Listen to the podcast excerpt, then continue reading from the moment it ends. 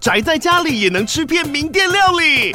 最懂吃的美食平台宅点心满周岁喽！二月二十六号至三月三十一号，周年庆消费满千折五十元，满两千折两百元，限量五十组超值组合包，原价二四九九元，特价二四零零元，搭配专区优惠再折两百元。鱼子烧麦、老爷叉烧、鲜肉汤包、墨西哥起司煎饼，揪朋友来家宅着吃更好吃。马上点击链接探访宅点心。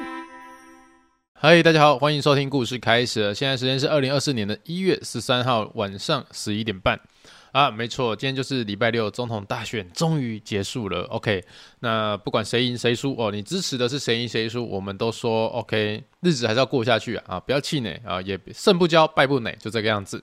我是蛮开心。终于已经尘埃落定了。毕竟我前几集有讲过嘛，我不太喜欢那种网络风气，就是骂来骂去的。呃，投票选举本来就是选贤德的人，就是告诉他，哎，他做得很好，你去支持他。你的支持者应该这样做，而不是去攻击对方的那个支持者。我是不喜欢看到这个场景啊。啊，反正现在结束了，大概还会轰轰闹闹的一个礼拜左右吧。我就觉得 OK，没关系。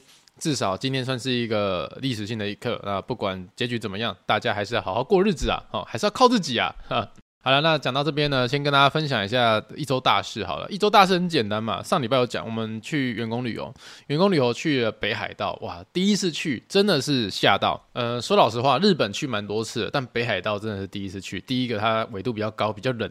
那第二个呢，它那边也不知道有什么可以玩的，因为毕竟有看很多人家做那个北海道的旅游啊，通常都要自驾，呃，好像交通要去哪边哈，都会比较远一点，所以自驾蛮推荐的。但是老实说，我是一个有驾照，但是我不常开车的人，甚至呢，你叫我在台湾自己开，我都觉得怕怕的，更何况到日本去开这样子。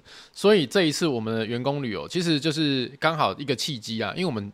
去年二零二三年的八月，我在 Parkes 讲过，说我们开始要准备新书，然后要很赶很赶，因为新书除了进行中之外，还要顾好更新，还有那个业配都要顾好。所以当时的我，我在 Parkes 有讲说，其实已经到需要去看身心科吃一些药，才可以安稳的睡觉，不然都会从。半夜醒过来，或是很难入睡那样子。这中间呢，其实我们的那个小帮手洛洛，还有我女朋友菜菜，他们也是很努力的在 hold 住这一切，让频道的一切啊，或是新书的进度都可以安稳的进行中这样子。所以呢，我们那时候新书告一段落，大概在去年的十月左右，我们就到日本去旅行。那日本旅行其实就是我去年年初的时候就跟高中同学讲好要去旅行嘛。结果去旅行的过程中呢，就有有个朋友。公关公司的朋友问我们说：“诶，有没有兴趣要去滑雪，去北海道滑雪这样子？”我说：“哦。”这样好像也不错，那我就详细的问下来说，哦，原来他们是希望可以促进哈台湾人在那边滑雪的一个风气啊。北海道的雪其实比较好滑，然后在北海道他们其实台湾人也有自己的一一整栋的民宿，而且有好几栋，然后再加上他们也有包车服务，所以希望说，诶，我们如果有兴趣的话，可以去那边玩，然后看看有没有机会合作。所以我就想一想说，好像也是可以到北海道做个员工旅游，毕竟。前年我们员工旅游是去大阪，是自助型。那自助型的话，其实也是蛮多在交通啊或找地点啊，会花很多时间。那如果这一次去，他们算是有一个呃司机的服务、接送的服务，然后包栋民宿的服务，再加上带你去滑雪服务的话，我想哦，好像真的蛮适合员工旅游这个主题的。所以我们就在十月的时候就已经确定了这个行程。然后我们今年一月啊，我们就是前几天的一月，我们就飞出去去北海道了。那老实讲一件事情，我是真的蛮推荐大家。如果你是有那种家族旅游，或者是你要员工旅游，那人数不多的那一种，你真的可以找他。我先讲一件事情哦，我都问完了，我就跟大家分享，我直接把价钱公开跟大家讲。第一个包栋服务啊，我们包的是一整栋的民宿，那一整栋的民宿可以睡六个人哦，可以睡六个人。那平均一个人哦，一天只要一千八百块台币左右，就是这个样子。所以包一整栋，你要说啊很贵很贵，没有，一整栋六个床位，一个人一天就是大概一千八百块台币左右，还可以接受吧？好，那接下来是讲那个包车司机的这部分。一天司机可以接送你十个小时，就是这十个小时，司机都可以陪你啊，载你去你想去的地方。哦，然后你到那个地方，你就下车去逛街，他在车上等你。你逛完街之后呢，哦，要上车，你的包包啊、行李啊什么都可以放在车上。你 shopping 的战利品放在车上，然后再去下一个地方，要去吃在地美食啊，要去看那个风景啊，司机都可以带你去当导游，也可以哦，还可以帮你拍照。那这样算下来呢，如果你那一车你总共是六个人啊，你六个人的费用的话，一个人大概是一千九百多块吧，这就算两千块嘛。六个人那一万二台币，可是你一个人的就是车费大概是两千块左右。有些人会觉得说，我一天要花两千块的车费。换个角度想，如果你是自己开车，你开车会累，或者是你要自己坐大众交通工具，你还要花很多时间去想这些东西。可是，一天两千块的那个费用，就是你上车睡觉、下车尿尿、买东西、看表演、吃东西，哈。然后重点来了，司机是台湾人哦，台湾人他又会讲日文哦，所以你在餐厅里面点餐啊，或是你想要吃哪一家餐厅，需要用日文定位，或是用日本的那手机号码去打电话去定位的话，都可以帮你处理。我觉得这个是省钱。有的时候大家会出去说啊，我那我想要省钱，或是我想要有多一点服务，这就是你可以去抉择的地方了。那因为这是我们是员工旅游嘛，所以员工旅游的话，当然是我们要求的是服务，而不是说省钱。如果真的要省钱，那干嘛还要去国外员工旅游？对我的角度是这样子，因为他们两个那么辛苦，去年一整年来，老实说，没有他们两个我就废掉了。认真来讲，没有他们两个我就废掉了。但这一趟呢，就是让他们可以舒舒服服的，可以在北海道，然后去享受这一些，因为他们两个刚好都女孩子，女孩子最喜欢的一件事情就是买东西。真的是买东西、买彩彩妆啊、买衣服啊什么的。我们第一天到北海道最好玩的地方就是第一天下去就直奔奥内然后他们在奥内里面逛多久我都没有抱怨，我完全没有抱怨。我只在奥内买一件外套，买完外套之后我就坐在那个休息区帮他们顾包包、帮他们顾行李、帮他们顾外套。接下来他们就去逛了，他们逛了好久好久，我都觉得 OK 没关系，他们开心就好啊。我自己在旁边剪片。这一趟旅行，我就是一天拍一支片，然后开始剪剪剪剪出来这样子，跟大家在网络上、IG 上分享。他们两个就开开心心的去逛街、去买东西，我就嗯，只要员工开心，我就开心。而且这个这一趟旅行，我觉得一个最大的重点就是我完成了一个我想要做到的事情，就是他们两个吃什么东西我都付钱。没错，我没听错，去员工旅游，他们吃的每一餐都是我付钱的，因为我自己有体会到，上一次我们员工旅游去日本自由行的时候。呃，每一餐他们还是要自己去自理解决，这样子要自己去结账付钱。然后我就看到他们两个，因为吃了这顿饭，比如说这顿饭吃贵一点，可是接下来要逛街买东西的行程就啊，他们想要买的东西就买不起了，或是他们买了一个很贵的东西，结果接下来要吃的东西就必须比较便宜一点，这些我都看在眼里。然后我就想说啊，这一趟既然都已经到这么远的地方来了，那既然我都已经下定决心要让他们好好过一个员工旅游，OK，每一餐老板出钱，公司出钱。虽然说他们不是会挑特别贵的东西吃，但是我都会觉得说没关系，你们就尽量点啊，然后去超市，要超市要买东西啊，买隔天的早餐什么的，你们都拿都拿，老板付钱。好，每 每一次的结账，我们这一趟每一次的结账，都落落在旁边都有帮我录影，说，哎，老板又付钱了，这样子，我就觉得 OK 啊。反正我认真讲一件事情，因为我过去我没有员工旅游过，我在外面工作过，但是我没有享受过任何员工旅游，零，没有一次都没有。但我自己以前在外面工作的时候，我都会幻想中，如果我有员工旅游，那应该会是什么样子。所以既然我没有过，但我就把我的幻想把它变成真的。然后这一趟的员工旅游最意外的一个餐点就是我们在外面逛街，然后暴风雪，因为那时候那一天是暴风雪，原本要去滑雪，那个暴风雪太大了，你再上去滑雪的话很危险，因为那个暴风雪你就想说。在台湾就是暴风雨的程度，有没有一种暴风雨哦？就是你在骑摩托车，你在骑的时候，或是你开车的时候，那个暴风雨大到就是你必须很靠近、很靠近，你才可以看到前面有人。那如果你没有很靠近那个人的话，你前面是白茫茫的一片。哦，在北海道就是暴风雪，就是这个样子。那那一天原本是要滑雪，可是教练就说这样子上山，我们都是滑雪的初学者，呃，我们都是滑雪的初学者，是这样太危险了，所以还是取消那一天。我们原本预定滑两天的滑雪，现在只剩一天这样，就只滑一天而已。但我还是觉得 OK 啊，没关系。那天我们就去逛街啊，那逛街逛一逛逛到累了，就想说啊，那去吃晚餐吧。就我们在那个北海道那个百货公司，我们走走走，哇，每一家百货公司都是那种大分量的，比如说冻饭啊、大套餐啊。可是若若就是可能才三十几、四十几公斤而已，这是很瘦。那它的食量没有很大，如果你吃那个，它也吃不完。结果我一看说，诶，这个餐厅怎么写中文呐？哎呀，这写中文还看得懂啊？叫鼎泰丰啊！哦，鼎泰丰在北海道的百货公司里面居然有开。然后我马上跑过去看说。哎，鼎泰丰哎，有那个炒饭、小笼包，跟台湾的那个菜单其实差不多。我就马上拿计算机起来算，说，哎，鼎泰丰在日本有没有比较贵，还是比较便宜？就一算，哇，小笼包直接便宜四十块台币，哎，就是台北，我记得台北，我那时候看台北的价位是两百五十块一笼，然后日本因为日币现在跌价嘛，变成两百一十块哦，两百一十块台币一笼哦。我就说，哎、这边有小笼包，有鼎泰丰，还是我们吃这个？因为鼎泰丰你点的话，那个分量你可以自己拿捏嘛，就不用太多。然后他们说好啊，那吃鼎泰丰，来日本吃鼎泰丰也不知道里面味道对不对嘛？哎、来吃看看，我们来那个海外特派稽查员来吃看看。结果一进去坐下来开始点点点，哇，三个人怎么点哦？也才台币两千块而已。哎、真的很便宜哎，真的很便宜。因为我在台北有吃过鼎泰丰，我们我跟菜菜两个人点一点就超过两千块。那我们三个人在里面吃，居然还是两千块而已哦。所以我就觉得哦，有赚到，有赚到的感觉。那吃起来味道就真的是跟台北鼎泰丰一样了，就是你不会觉得说，哎呦，来到日本有点不一样。可是它的甜点，它的小笼包有甜的嘛？小笼包甜的有分有两种，我是看到有点吓到。一个是小笼包甜的，里面是包什么？包芒果。我说哇，芒果小笼包。然后另外一个是芋头小笼包啊，这样子。那菜菜跟肉肉就他们点的芋头小笼包吃，我是没有吃的，因为我不喜欢芋头，所以我也不知道好不好吃。不要问我。但如果你去日本啊，现在日币很便宜，遇到点泰丰，你可以吃看看，其实味道没有差很多，就是一样的啊，一样的味道。那员工旅游的心得，我大概就是这个样子啊，真认真来讲就是这个样子。不过我们有一个比较好玩的地方，就是我有去他们的二手店逛，因为我们的导游开车的那个司机兼导游，他是台湾人，他是台湾的一个妈妈，在那边嫁过去那边，然后他每天呢就是开车载我们出去看看啊，走走啊。遇到暴风雪那一天，我就觉得超有趣的。早上九点就要开车上山去滑雪，结果因为遇到暴风雪，我们九点出门开车，他要一半就被说今天取消，你们就自己自由活动，然后看那个妈妈要带我们去哪边都可以。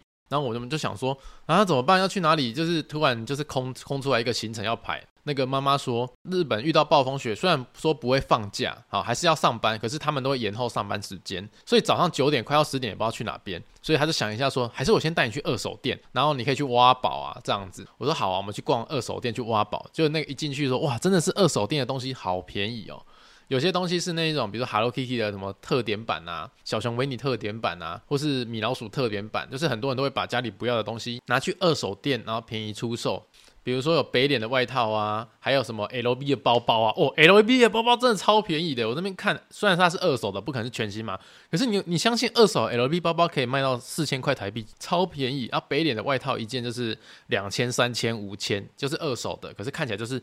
整理完放在那边很新的样子，我说哇，这边的东西也太便宜了吧！要不是没有我的尺寸，早就买了。那我们这边逛都逛得很开心嘛，就逛到一半的时候，菜菜突然被一个东西吸引了。那是什么呢？面包超人有看过吧？那有没有看过一比一的面包超人？就是等比大的面包超人。我说天哪，怎么一个等比大的面包超人，一百多公分高的面包超人，那个整只的放在那边，而且它不是那种布娃娃，它是塑胶的，就是。怎么讲？它是有轮子，它可以移动的。我们那看的时候，我傻住诶，哇，一比一的面包超人。然后呢，它又不是绒毛玩具，它是真正的那种，就是玩具放大版。然后底部还有轮胎，底部有轮胎怎样？它可以移动，它可以遥控。重点是它多少钱？日币一万块，台币两千一百块，两千一百块的面包超人诶，一比一大，我干！我那时候看到说，我好想要哦，我真的好想要哦。然后，可是理智又会马上上线说，不对啊，这个垃圾放在家里可以干嘛？可是就是好想要，因为你知道吗？人嘛，有时候就想要把钱拿去买一些没有用的废物。就哇，看的真的好想要，好想要。然后我就犹豫了很久。然后旁边的那个我们的那个司机兼导游就跟我们说。如果你想要的话，我可以帮你买，然后我帮你寄回台湾给你啊。我说真的假的？那他寄回去要多少钱？他说寄回去大概是日币五千块吧，日币五千块才台币一千多块啊。所以我买一个面包超，我只要花三千块就可以买到了，还会动诶，好爽哦，还一比一耶。所以你知道吗？我当下就天人交战之后就就我决定不要买，但是菜菜马上打电话给他哥哥，因为他哥哥有一个幼稚园的小朋友喜欢面包超人，他哥哥说他要他要面包超人，买给他。所以，我们还是拜托我们的司机哦，说，哎，好了，我们买这个了，啊，你们帮我们寄回台湾啦，感谢感谢这样子。然后我在那个日本的二手商店呢，也做一个蛮特别的事情，因为我带了太多衣服到日本，到北海道很冷嘛，可是那些衣服说老实话，真的很厚。很厚，可是我已经穿了大概四年左右，三四年。然后我就想说，这些很厚的衣服，我又是台南人，我三四年来每次冬天大概只穿两次到三次，就是寒流来就只穿那两次到三次。然后接下来所有的时间就把它放在衣柜里面。我就跟那个我们的司机讲说，这两件衣服我不想要了，就是 Nike 的跟另外一个牌子的，我不想要了，可不可以把它放在民宿啊？你们就把它丢掉。他说，如果你要丢掉的话，还不如我帮你拿去卖掉好了。我说卖掉。卖卖掉哪里？他说二手店啊，看看你的那个衣服可以卖多少钱啊？我说哎呦，好像也不错哦，还可以拍一支影片。我们就把衣服拿去卖掉了，结果卖掉你知道吗？两件衣服很厚的那一种哦，穿冬天穿是保暖的，也只卖五百块台币而已。哦，真的是好啦，也也因为我们衣服也没有说多新呐，当然就是一年只穿两次三次那种程度。但是对五百块，OK，我就说，哎，那五百块你拿去请你儿子喝个 QOO 吧。哦，这个我觉得蛮特别的那个奇遇啊，反正原本都要丢掉，换五百块也不错啊，还有感觉蛮舒服的，跟大家分享一下。OK，那我们北海道之旅就差不多这样了，就是跟大家讲，如果你有兴趣的话，你觉得你想要包团啊，或是你想要，你不一定说要包整套嘛，不一定要滑雪，不一定要呃包民宿，不一定要那个。包车，你想要包车，单独包车，或是你想要单独包民宿，或是你想要单独包滑雪的课程也可以，反正都是台湾人呃在帮你做服务，而且现场都是台湾人。你到北海道专机接送台湾的司机，然后或者是你民宿你要沟通也是台湾人在那边帮你处理，然后如果要滑雪的话也是台湾人的滑雪教练。那我就把那个他们的资讯呐，啊就放在我的那个资讯栏这边跟大家分享了，因为我是蛮推荐的，我认真讲我蛮推荐的，不是说因为他们有比较礼遇我一点啊，所以我就觉。一直要推荐他，而是我当下那种感受。你看我住民宿，我一整栋，那民宿我必须推荐一件事情，他包栋，他把房间放在一楼，然后客厅跟洗澡的地方在二楼。一开始的时候完全无法接受这件事情，我说，诶，台湾人不是都喜欢一楼是客厅嘛？那二楼还是房间呢、因为二楼比较隐私啊，这样子。结果我后来一进去之后才发现说，哦，真的要把房间放在一楼诶，为什么？因为你这边玩的嘛，你这边玩因为带很多行李嘛，行李一一卡多少公斤？妈，二十公斤、三十公斤起跳。行李一进去，如果你房间在二楼，哎，倒霉就是男生哎，这边扛上去哎，男男女女进去住，好，男生就负责扛行李上去。那、你有没有想过，如果今天这一团全部都女生哎，哇，那行李完蛋了，对不对？你二三十公斤还要扛到二楼。如果走到一半不小心跌下来，就完蛋了。房间都在一楼的话，哇，舒服，行李直接推到里面，对不对？直接推到里面，然后你要一群人啊，就上去二楼啊，开始聊天什么的都 OK 啊。那要睡觉的人就直接回到一楼嘛，然后就去睡觉，啊，楼上的继续吵，楼下就舒舒服服睡觉。哦，真的很赞！我真的是当时没有想到，居然是这么方便的一件事情。好了，那跟大家分享完北海道的故事，然后我来跟大家再讲另外一个件事情，就是我跨年的时候，我说我在台北的红点饭店、红点公寓酒店睡到他们那个超赞的枕头，而且我还跟他们柜台买了枕头送到我家了，舒服哦哦哦，爽啊！你知道多爽吗？爽的就是我昨天拿到，哦，我礼拜五的时候拿到。然后我拿到之后，我还来开直播啊，在 IG 开直播跟大家分享，我拿到枕头了。然后那个枕头真的很大，真真的很大，我的枕头套根本塞不下它啊。我们就不管了，就直接睡上去。哦，昨天晚上一睡，哦，我困觉要送掉，今天就送诶，因为我买两颗，菜菜也买两颗，都是一颗硬的，一颗软的，硬的放下面，软的放上面。哦，那个超爽，真的很爽。我接下来还要再多睡几天，因为。我上次讲完之后，超多人跑到我 IG 问我说，可不可以团购？开团购枕头好不好？我说，哎、等一下，等一下，人家是饭店，他不一定有在卖些这些东西。我是因为住过了，所以他才说，哦，因为住过，我们卖给你这样子。但如果我真的睡了一个礼拜、两个礼拜，我真的觉得没问题，我真的会去想办法问那个饭店可不可以团开开开团购。因为说老实话，它就真的很大颗，我我没看过那么大颗的枕头、欸，诶。真的没看过那么大颗的枕头，超大，然后又超好睡。我我无无法理解，怎么怎么没有人想到说要把枕头做那么大颗，跟大家分享一下。那反正如果我真的睡一两个礼拜，我都觉得没问题的话，我真的会去跟饭店问看看，说有没有办法可以哈，我们来个团购，来个合作啊。如果没办法的话，大家就不要不要再叫我去卖枕头了，好不好？好，拜托拜托。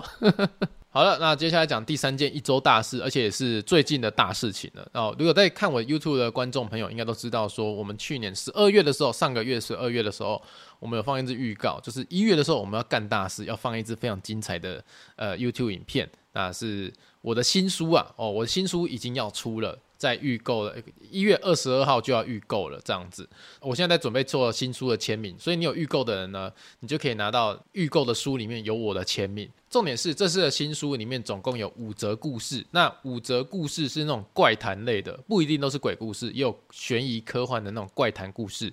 那我把其中一则故事呢，把它直接动画化，就是真的找动画团队来把它变成一部真正的动画故事。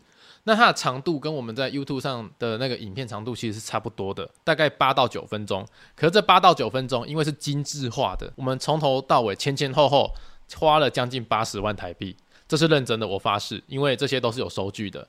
比如说动画制作就要七十万，接下来还有后制音乐等等的，因为音乐 B G 院还有音效都是很重要的。这是而且我们 B G 院是请谁？请二零八六工作室。你看他 I G 页面哦，二零八六最近参与的一部作品叫做《有生之年》。哦，Netflix 上面有《有生之年》，吴康仁演的那一部，他们有参加那一部影片的那个后置音音乐等等的，所以我们真的是重金礼聘这些专业的工作室，还有音乐工作团队来做这一支动画，所以花了将近八十万，对，我自己拿钱出来。一开始是我真的完全拿钱出来，后来是到去年十二月的时候，刚好有厂商知道这件事情，然后厂商就说：“维腾，你要做这件事情，怎么不跟我讲？我们赞助，可是没有办法赚到全部啦，但是还是可以帮你回血一下。”我说：“没关系，谢谢谢谢，有帮我回血就好了。”那我们就来，就是谢谢你的那个慷慨解囊了。那大部分的钱还是我自己去负担的，所以这支影片做出来是为了推这本新书。那跟大家讲一下，那讲到这边呢。哎，你们是不是觉得说我要叫你们赶快去预购？没有，并不并不是这件事情。我我有一个想法，想跟大家讲一件事情，就是新书出来就会有签名会。那签名会基本上现在已经定了差不多三场，三场哈，一场在一月底，一场在二月初，然后一场在二月底。那这三场都是没有台南的，没有在台南，只有台北跟高雄。那我想问一下我 Podcast 的听众，因为我这支影片哈，已经把它做的那个逼格拉高 哦，逼格拉高，已经把它做成那个精致化，非常非常赞的。那我已经有问过电影院，我想把它放在电影院里面，可是电影院的影厅就座位就不多，我可能会包两场，那一场就是一百多个人参加。那如果我把它办在电影院，就是你们来哦，就是。我让你们报名啊，可是要付钱，对，要付钱，大概抓在五百到六百块左右。你们可以得到一杯可乐、一杯爆米花，然后可以抢先看新片。就是我会在 YouTube 发放之前呢，YouTube 播放之前，我就在电影院前两天哦，YouTube 播放的前两天，我跟你们约在电影院，我们一起来看这部花了非常多钱的影片。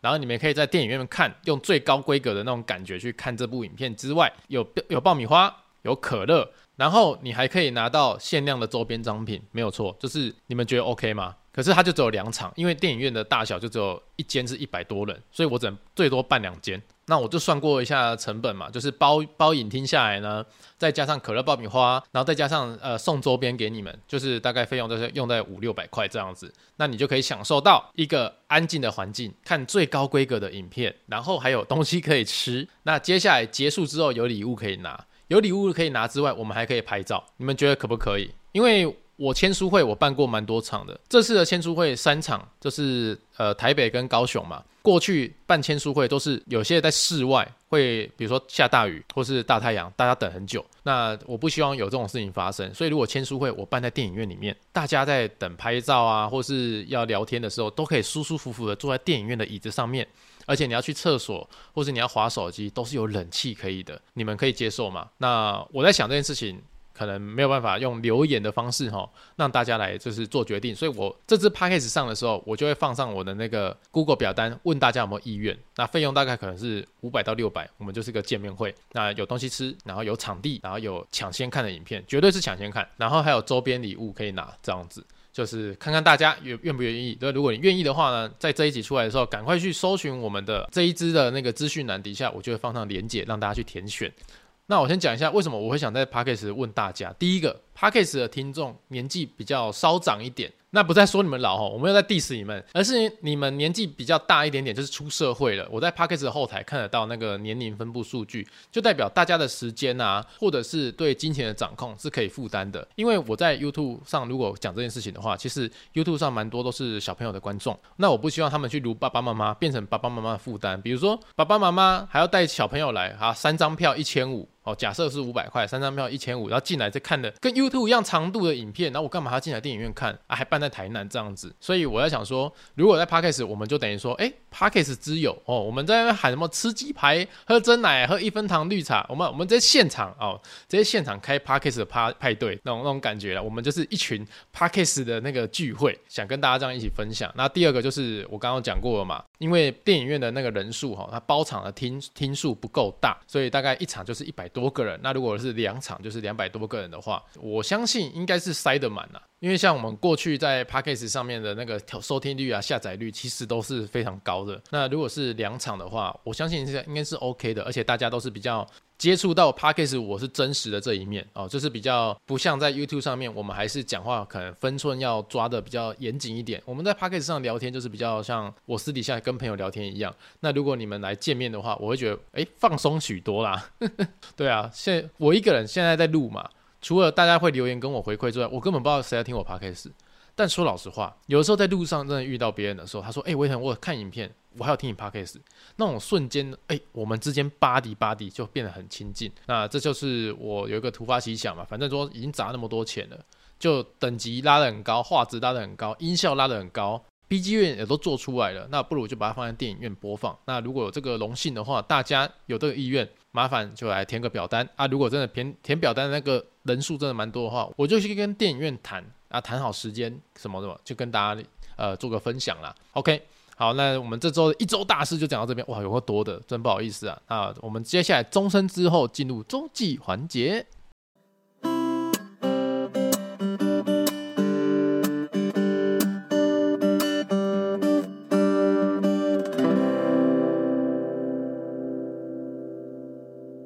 好，欢迎回到周记环节。那这个这个礼拜呢，我们要讲的周记是大兵首记的中华民国一百零一年三月六号。好，周记开始喽。那这周呢，算是第一次留守，也是第一次靠自己的站哨实力取得幺八架，真的是可喜可贺啊！为家撒小花。如果没有意外的话，放假应该会去夏慕尼庆祝庆祝才怪。哪有这么巧的啊？第一次留守就遇到管修啊啊啊啊啊！我的长假呢？你说啊，你说啊，手指戳太阳穴。不过话说到这边哦，第一次的经验真的是让人期待又受伤了。哎，PS，这个第一次不是那种第一次，不要想歪哦。啊，我天啊，真的是他妈头壳坏掉，是不是当兵当到脑子有问题哦？啊，这有点恶心呢。好，我继续讲。啊，不过啊，靠腰我还是想的歪了哎。哦天哪，我到底在写什么啦？第一次在营区里面陪着学长们哈，还见证了南进大门脱轨，看到大家一起把门推回原位，真的是内心偷偷的感动了两滴泪嘞。注意哦，只有两滴哦，不要拖多加哦。干干三小，到底写三小啊？不过话说回来哈，大家都说分库长留守哈要小心哦，他会有提问营区的问题哦。如果哈你答错的话，就会被禁驾。但其但其实也没有那么可怕啦，只要自己不要做错事情，应该也不会被骂吧。我相信哈，他是一个很公私分明的人呐，所以哈，我的结论就是哈，遇到村库，所以哈，干，所以哈，我的结论就是啊，遇到分库长赶快跑就对了啦，哈哈。讲完了哦，不好意思哦，我现在是遇到打嗝，然后又同时念这么弱智的弱智，真的是弱智。他如果去啊，当时。当时的这篇周记，如果拿去给人家看精神鉴定的话，他可能马上把我抓去关了。认真的哦，这什么少女心的周记，我真的是快疯掉了。啊，我们来做复盘哦，我会我会严正的、非常严肃的 diss 他。好，第一句，这周算是第一次的留守，也是第一次靠自己站的哨的实力取得幺八将。OK，来跟大家分享一下什么叫留守哈，女生可能比较不清楚，那当过兵的男生就知道，留守就是放假的时候要有人留在营区里面守护他，就叫留守。因为你不可能放假六日全部人都走掉吧？哦，对不对？如果放假六日走掉，有什么紧急任务，根本没有。哎，我们今天六日国军放假，不可能嘛？那那个飞弹射过来什么，哇哥，哎，六日我六日不打仗哦，周休二日哦，不可能。所以只要遇到放假的时候，一定会有人放假，但是呢，还是会有人要留守营区，保护我们的营区，这叫留守。那也是靠第一次自己的实力取得幺八架。幺八架是什么呢？因为你留守下来的人都要站哨，站哨就是用你的体力去守护大门。那在营区里面站哨是一件非常重要的事情，因为两个小时就要轮一个班，两个小时就要轮一个班，每一个人都会轮到。那这件事情呢，算是一个体力活啊，就是罚站、罚站、罚站，然后你要穿着所有的装备罚站，所有的装备是枪、防弹背心、钢盔。然后还有那个弹袋什么的都要装上去，水壶都要装上去。最惨的就是冬夏天，最惨的就是夏天，因为夏天的时候那个哨点哈非常的闷，非常的热，然后你全身还是要穿那么多的防弹背心啊等等之类的。那防弹背心又超级恶心的。为什么要说超级恶心？因为夏天很热之外，防弹背心是不透气的。呃，废话，防弹背心如果透气的话，就不是就不是防弹背心的嘛。所以里面是钢片呐、啊，妥妥的钢片，很重、很沉，又很厚，又不透气。所以呢，再加上我们营区的防弹背心数量有限哈，比日本的压缩机还要稀少，所以我们的防弹背心并不是说，哎，有干净的让你穿，有干净的让你用，而是上一个人呢，他跟你交接的时候，他站在太阳底下两个小时，全身都是汗，然后他跟你交接的时候，就是把他全身都是汗的防弹背心拿下来戴上你的身上，你就是承接每一个人的汗。就是这个样子，所以站哨是一件非常辛苦的事情。那如果在营区里面，你有参与站哨这个责任的任务的话，放假的时候，比如说我们放假是放礼拜六跟礼拜天，那你可以在前一天礼拜五的下午六点就放假，你有站哨的人就可以享受到这个福利，这叫做幺八假。好的，好，继续讲下去。那后面说真的是可喜可贺哦，外加撒小花，我真的在上面写这些字诶，我真的在上面写可喜可贺，外加撒小花，哦。孙卫腾，你到底在干嘛？你当兵当到脑子出水了是不是？你是把油水分离槽的那个厨余渣直接倒在脑大脑里面了吗？居然写说他撒小花，哦耶！哼。然后接下来呢，我还写说，如果没有意外的话，放假就会去夏慕尼庆祝庆祝了才怪。你你都说才怪了，那你干嘛还要写前面这句废话，说要去夏慕尼庆祝庆祝？因为你根本不会去。吼。好，后后面就写说，哪有这么巧的事？第一次留守就遇到管休啊啊啊！管休是什么呢？就是你的休假被管制。对，我的休假被管制。通常你你如果按照营区的规矩啊，说你这个礼拜留守，哦，周休二日嘛，按、啊、你留下来留守，国家是不是欠你两天的假期？那到下一次放假的时候，你就有四天的假期可以放。可是我们遇到管管休的话，就是国家欠你两天的假，你下一次的话还是只能休两天。他先把你压住，他先欠着，好，先不还你，这叫管休。我就说我的长假呢？你说啊，你说啊，手指戳太阳穴。对，没错，我那时候在画漫画的时候，都会用这个梗，就是戳别人太阳穴，说你说啊，你说啊。结果我在写周记的时候，我还把它写上去。我他妈到底在想什么？我真的完全不懂。不好意思，这个当兵的时候，人家说智商会变低，没错，是真的，智商会随着你的头发剪掉就没有了。好了，那清一清嗓。不过回到原点哦，第一次的经验真是让人期待又受伤啊啊。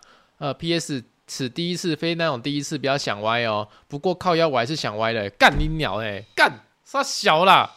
三句话都是废话，我到底在冲他小？我在写当兵的周记，却把它搞得像在 FB 发废文的白痴一样，你知道吗？而且还发废文的程度跟高中生、国中生在那边无病呻吟的感觉一模一样。对不起，高中生、国中生，我不是在说你们这是很很糟糕，我是说我的高中生、国中生的时候，我就是这么糟糕的一个白痴啊！我的这个周记怎么那么精彩？好，接下来呢，继续。第一次留守在营区，陪着学长们见证了南进大门脱轨，看到大家把门推回原位，真是内心偷偷的滴了两滴泪。注意哦，只有两滴泪哦。OK，注意，就只有两滴泪哦，不要拖滴，不要偷滴几滴泪哦。先逃开 A 掉啊！我来讲一下南进大门是发生什么事情哦，就是我们那个营区的大门口哦，它是用电动的嘛，按开关就会左右打开这样子。可是呢，我们那时候不知道发生什么事情，那个大门突然坏掉了。那坏掉那一阵子呢，全部是这样用人工去推大门，就是用推的把门推开，跟把推的把门推回去。结果有个学长不知道为什么要用推推推推到最后，他居然推太大力了，把整个门都推出去轨道外面。你知道那门多重吗？大概有一吨重吧。把所有营区一百多个人叫出来，把那个门推回到轨道，超困难的。最后搞好像快一个多小时才把轨道，才把那一吨的门，一吨的铁门把它推回到那个营区的轨道上面。所以那时候我印象很深刻。呃，假如说一堆阿兵哥为了一一个一吨重的铁门那么努力，那么拼命啊，真的是为了国家大门呐、啊。好了，继续。不过话说回来哈，大家都说跟分库长留守要小心，他会偷偷问营区的问题哦。其实也没那么恐怖啦。呃，我跟你讲哦，营呃分库长是什么？就是营区里面的最高长官，就是他可以决定每一个人的生死，他就是那个营区的总统，那就最大的、最大位的那一个。那他呢也很容易哦，遇到阿兵哥就会问问题啊。比如说情境是这个样子，他走在路上的时候就，哎，维腾维腾，来来来来一下。那就跑过去，哎，长官好，哎哎，维腾问你一件事情哦，用枪时机、用枪要领会不会？啊，用什么时候用枪？用枪时机要领口诀讲一下。那你当下知道吗？你就说，诶，用枪时机是你，你有那个顿呆哈，你突然有在思思考的那种感觉哈，你没有马上回答，没有立即反应的话，他就说啊，你是背得不太熟，呃，对对对，背不太熟，但是我知道，没关系，背不熟没关系。来，你这个礼拜有没有放假啊？有放假，OK，你的假被取消了，留下来背熟。好我们那个分库长就是这个样子，非常的严格，他是你的假期杀手，杀杀那一种感觉。所以遇到这个状况哈，我们就是在周记写这个分库长很严格，是因为我们太多学长说，如果你在这边当兵没有被他禁过假，你就不算这边当兵过哦，他就是这么严格。好了，那我们接下来呢？周记到说，呃，他没有那么恐怖啊，只要不要做错事情，也不会被骂吧？我相信他是一个很公私分明的人呐、所以最后结论就是，千万不要遇到他哦，遇到他赶快跑。OK，讲完了，结束了，就是这个样子。这篇周记呢，以我现在三十四岁的年纪来看呢，当时我一定是发生什么事情，我当时一定是中邪了，我当时一定是吃了国军的饭菜，突然中毒了。我当时如果去智力测验的话，可以拍成一支 YouTube 影片，就是我当兵之后智力退化多少那种程度。我真的不骗大家，我可以把它拍照放在现实动态跟大家分享，你知道吗？如果你们想看的话，就是讲话还要外加撒小花，写在上面哦，写在上面哦，撒小花，然后啊要庆祝庆祝才怪啊，后面还自己才怪，还还写说你说啊你说啊戳太阳穴，我都把它写上去了，我到底是冲啊小，反正这一集周记就是个乐色，就是个废物，大家不要听？我对不起大家，浪费你们那么多时间。I'm so sorry。我们赶快接下来进入问答环节，离开这个尴尬的一刻。OK，我们来到 Q&A 问答环节。那我们上一次只有回答 Apple Podcast 的部分，我们这一次就从 First Story 来好好的进行的回复哈。那 Apple Podcast 的听众，我们上次有回复你们的，就是这一次先跳过。好的。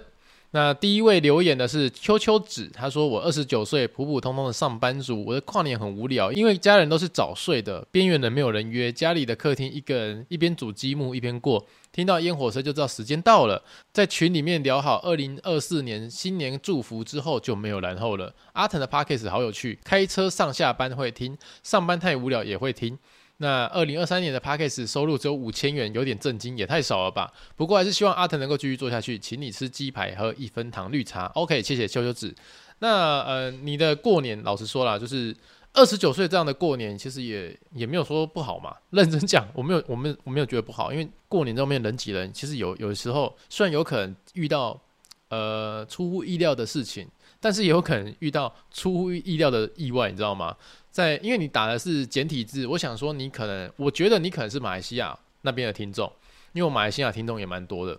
你知道在台湾哦，有一场跨年演唱会，在跨年到一半的时候，听说台下有人在吵架，然后结果台上的那个表演的表演的艺人就喊说下面有人拿刀，然后结果大家听到说有人拿刀，哇，底下就开始乱窜，搞得有三十几个人受伤。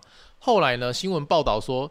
底下真的有两个人在吵架，那其中一个人他是从包包里面拿出圆珠笔，可是被说成他拿出一把刀这样子。那我看的那个新闻，我是觉得哇，这样也太危险。听个演唱会突然拿一支原子笔出来就变拿一把刀了，这个这个也是蛮危险。所以你一个人说在家跨年也没有到多无聊啊，你组个积木那是你兴趣嘛，可以做自己喜欢做的事情到。过一年，诶，蛮爽的啊。那你说一年收入 Podcast 只有五千元，真的有点震惊，太少。我也觉得有点震惊啊。不过认真来讲，大家听到这边，赶快去帮我 看一下 YouTube 的那个广告，也是不错的啦。好啦，谢谢秋秋子你的留言哈。那下一位是我们好朋友叮当哈，维腾啊，我今年跨完年，彻底体会到什么叫乐极生悲。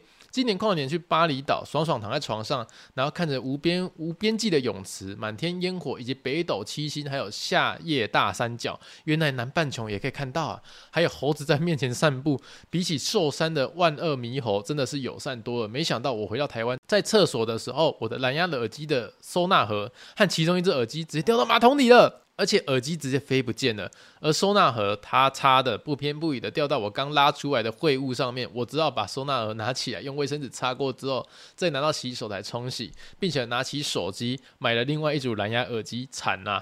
诶，叮当，我只能说吼，狼卖贵要求送啊！你刚才你你知道我我这个人哈，如果遇到超多好事的时候。因为我是一个非常倒霉的一个人，如果遇到很多好一连串的好事，我就赶快去捐钱，我真的会赶快去捐钱。然后比如说像我呃发薪水那几天，我就遇到那种公益彩券啊，或是什么捐款，我都会赶快去做一做，因为我知道有得就有失啊。那如果我自己先损失的话，总比这个意外发生好啦。不过好啦，有新的耳机也不错嘛，那个第二代 AirPods 还 OK 啊，对不对？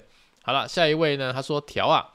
啊，我四十四岁去一零一跨年，带着老婆跟两个小孩，一个十岁，一个八岁。哦，哇，算是一个蛮有情调的爸爸哎。哇，带两个小孩去一零一跨年，我希望你们呃跨完年都是顺顺利利、平平安安回到家了。好，下一位是 You 哦，他说维腾你好，请问饭店的枕头是哪一个牌子？如何了解产品？谢谢。先等一下啦，那个那个饭店他有告诉我，他们的枕头都是定定，就是人工定制的那一种，所以。我自己那时候要找品牌，我也是要跑去柜台问。那我刚刚前面有讲了嘛，我先睡一下，睡看看，真的是睡一两个礼拜都是那种感觉。我去问饭店有没有要跟我那个合作一下，好，谢谢你。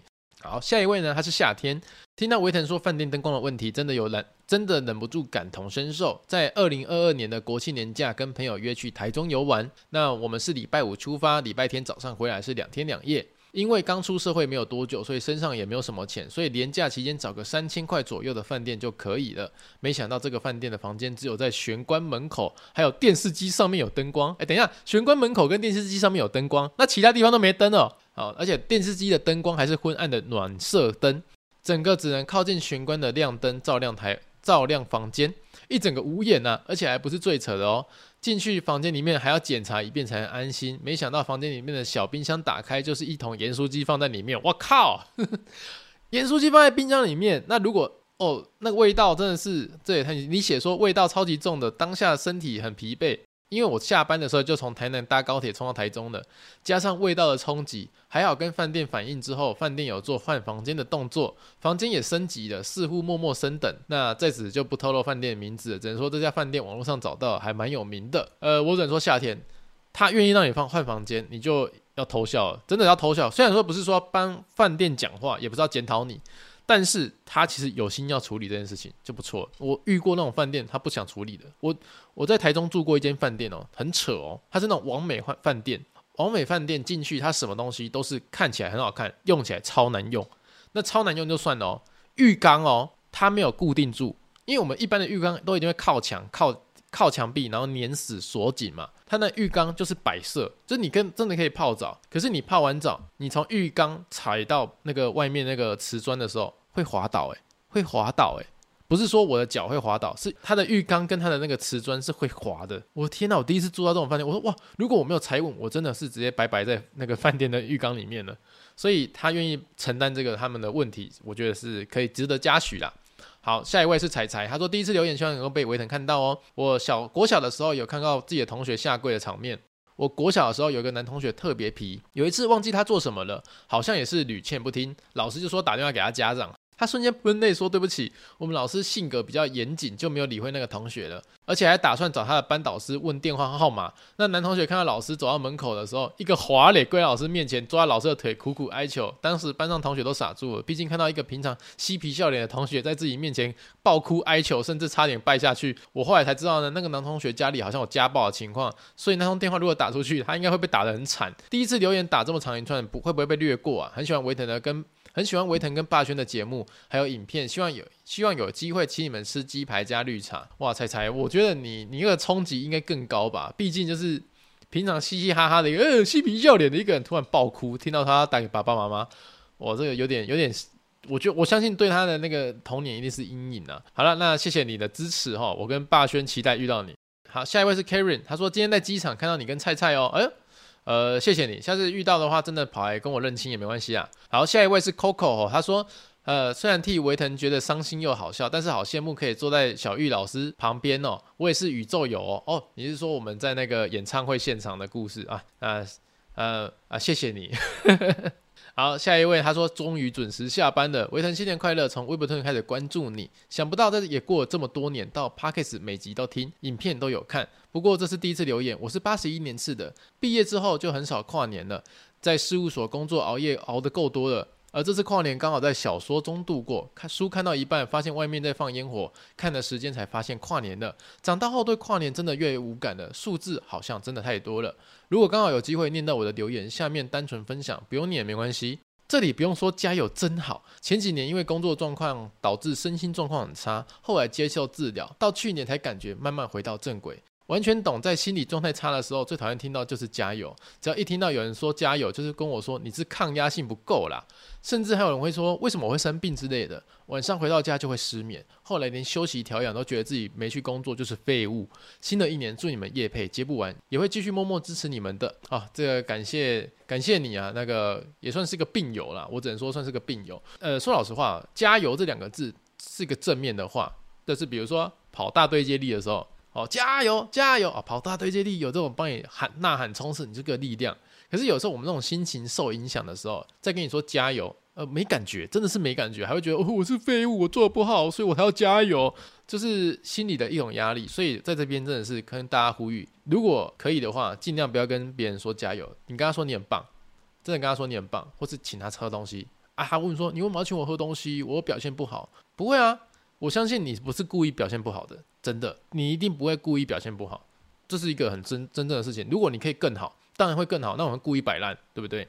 好的，那下一位他没有留昵称哦。他说：“首先祝维腾新年快乐，期待二零二四年的新影片跟 Podcast 与你分享我的跨年状况。那今天跟朋友呢早早去梦时代吃午餐、逛街等跨年，没想到遇到新闻上看到观众持刀的故事。天哪，我刚刚还讲诶。然后导致大家疯狂逃窜，后来新闻被盖掉，当下真的超害怕。那而我竟然没有等我的朋友，我超级担心紧张的。好险大家都没有事情。二零二四年没有什么特别的愿望哦，希望今年身边的家人朋友呢，跟我爱的人跟爱我的人都能够平安就好了。希望维腾跟菜菜也能平平安安的。好，谢谢你的祝福啊！我希望大家都平平安安的。那个有时候说老实话，到最后都会发现钱赚再多很好。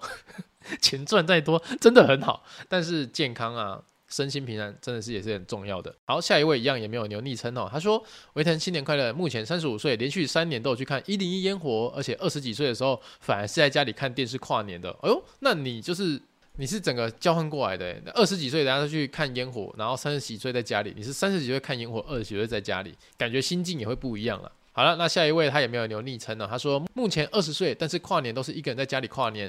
那之前也没有被排挤，只是大家都可以变成朋友，但都是浅浅的交情呐，所以没有人跟我跨年。目前已经在实习了，过一年就要出社会了，我是不是没有机会体验热血的跨年了？哎，不会啦，我跟你讲啦，什么叫热血跨年？热血跨年就是你想要去做的时候就去做，那就是热血哦，不是说什么几岁到几岁才能热血。如果你说几岁到几岁才能热血的话，我告诉你，二十五岁之后都是老人。都热血不起来了，真的，因为二十五岁之后，大家压力都直接上来。像我的那个员工洛洛啊，他现在二十四岁，过完生日就二十五岁，他就跟我说：“呃，我要变老，我现在我我要老了，我要老。”我说：“怎么可能？你才二十五岁，才二十四，快要二十五岁，你这样讲话，我我怎么办？而且我在上面还有更多老人的朋友，对不对？哦，所以心态真的是一个很重要的事情。好，下一位是小婷哈。跨年的时候要买披萨、炸物、蒸奶来大吃哦。晚上洗完澡在床上看电视等十二点。年纪大了就不想累死自己了。目前四十岁，哇，小婷这个生活太赞了吧！就是吃炸物、披萨、蒸奶啊，超爽的。那一天放纵一下，然后隔天一月一号再再大吃特吃。哎、欸，我记得我高中的跨年是怎样，你知道吗？跨年哦，下午六点就去吃那种吃到饱嘛。吃到饱吃完之后，晚上看演唱会，演唱会结束之后去吃麦当劳哦，大薯买一送一。结束之后，隔天中午。再跟同学们约一月一号去吃吃到饱。我们说什么？一年的最后一天要吃饱一点，一年的第一天也要吃饱一点。所以，我们那时候跨年十二月三十一号跟一月一号都是在吃到饱结束。而而且是高中生嘛，那种代谢很快，一下子就瘦下来，哦，超爽。好了，下一位呢是 L H，他说：“嗨，维腾新年快乐！年轻的时候经历过一零一的散场，犹如沙丁鱼挤到捷运站。如今三十一岁，我跨年直接连电视直播烟火都没有看。那 Netflix 看完《色戒》之后就洗洗睡了。李安导演作品很棒，哎呦，其实就是年纪到了一种升华感了，就是我已经玩够了，所以我现在玩一些。”呃，以前没有玩的东西，嘿嘿。好，接下来是 JHW，维腾你好，新年快乐。我在洋葱的影片上面看到说，你有一次因为上厕所有人不懂男生的要隔间上的潜规则，当时你还握着你的老二，被问说可不可以拍照。从此之后你就不会用小便斗去那个厕所，都用那个大便的尿尿，是真的吗？好奇问一下啊，没错，这是真的啊。呃，女生可能不太明白啊，男生的小便斗有个规矩哈。比如说，男生尿尿的话是一个一个一个的小便斗。那男生的规矩就是，这边如果有一个人，中间要空一个，旁边才可以再站一个人尿尿，因为这样子才不会太靠近啊，有一个心理压力。那我有一次就是在尿尿的时候，一整排都空的，我在那边尿尿，有一个进来尿尿，可是他直接站在我旁边尿。那我当时还想说，靠，这个人懂不懂规矩啊？结果他就一边在尿尿的时候，我听到那个尿尿的声音，哒哒哒哒哒滴出来了，然后我也在尿嘛。那代表我们同时都握着老二，他就突然问我说：“你是维腾吗？我可以给你拍照吗？”哦，当下真的是哦天哪哦！那虽然说谢谢谢谢谢谢听众谢谢观众，但是可以不要这个时候问吗？尤其你还握着你的鸡鸡，我还握着我的鸡鸡，嗯，没错啦。后来我就去那个大便的地方上厕所这样子。好了，下一位是最后一位米米，他说：“新年快乐，维腾，你的故事真的很好听哦。那给你鸡排加珍奶。我是九岁的咪咪，我跨年在吃零食打电动，享受人生。咪咪，我真的不相信你九岁吃零食打电动享受人生也太爽了吧！我九岁的时候可以这样过，真的是会很很幸福的。”好了，这礼拜的一周大事到这边结束了。那老样子啊，跟大家讲一下，如果你想支持阿腾的话呢，我们现在还没有任何夜配广告，好，你就可以去我们的 YouTube 频道，点开我随便的一支影片，它跳出广告，帮我看完，就是对我们最大支持的。那我前面有讲到，就是如果我想要办一个见面会啊，就是在电影院的见面会，在台南哦，先跟大家讲，在台南，然后你觉得这是有兴趣的，而且你觉得啊。票价是可以负担的哦，就是有爆米花、有可乐，而且在电影院里面可以全球抢先看影片，再加上到最后散场之后还有小礼物跟可以跟我合照。那你觉得这个见面会你愿意来的话，你就麻烦在资讯栏的连结哈填写 Google 表单，让我知道你是愿意的。那如果啊时间跟大家讲一下，时间应该是在一月二十六号跟一月二十七号这两天，那跟大家分享一下哦。OK，好，就先这样哦，大家拜拜。